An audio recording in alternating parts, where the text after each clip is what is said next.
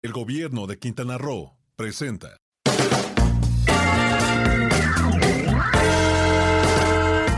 Las noticias de la semana en el mundo turístico.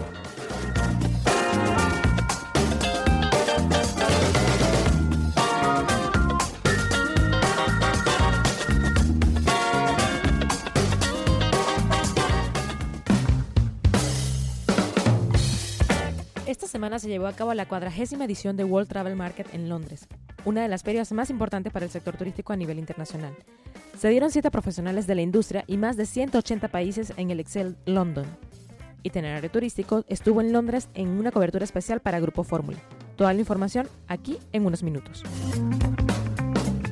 Llega a México la primera misión comercial de Japón de la mano de Adnova. Visitaron Guadalajara, Monterrey y Ciudad de México para promover el destino turístico en el mercado mexicano. La Dirección General de Aviación Civil otorgó el permiso de operación a la aerolínea Emirates. Pese a las controversias con Aeroméxico, iniciará su ruta México-Barcelona-Dubái el próximo 9 de diciembre.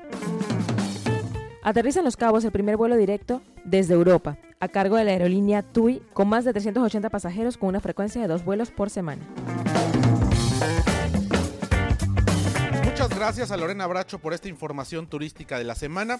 XEDF FM 104.1 MHz, transmitiendo con 120.000 watts de potencia desde Avenida Universidad 1273, Colonia del Valle, en la Ciudad de México. Grupo Fórmula, abriendo la conversación.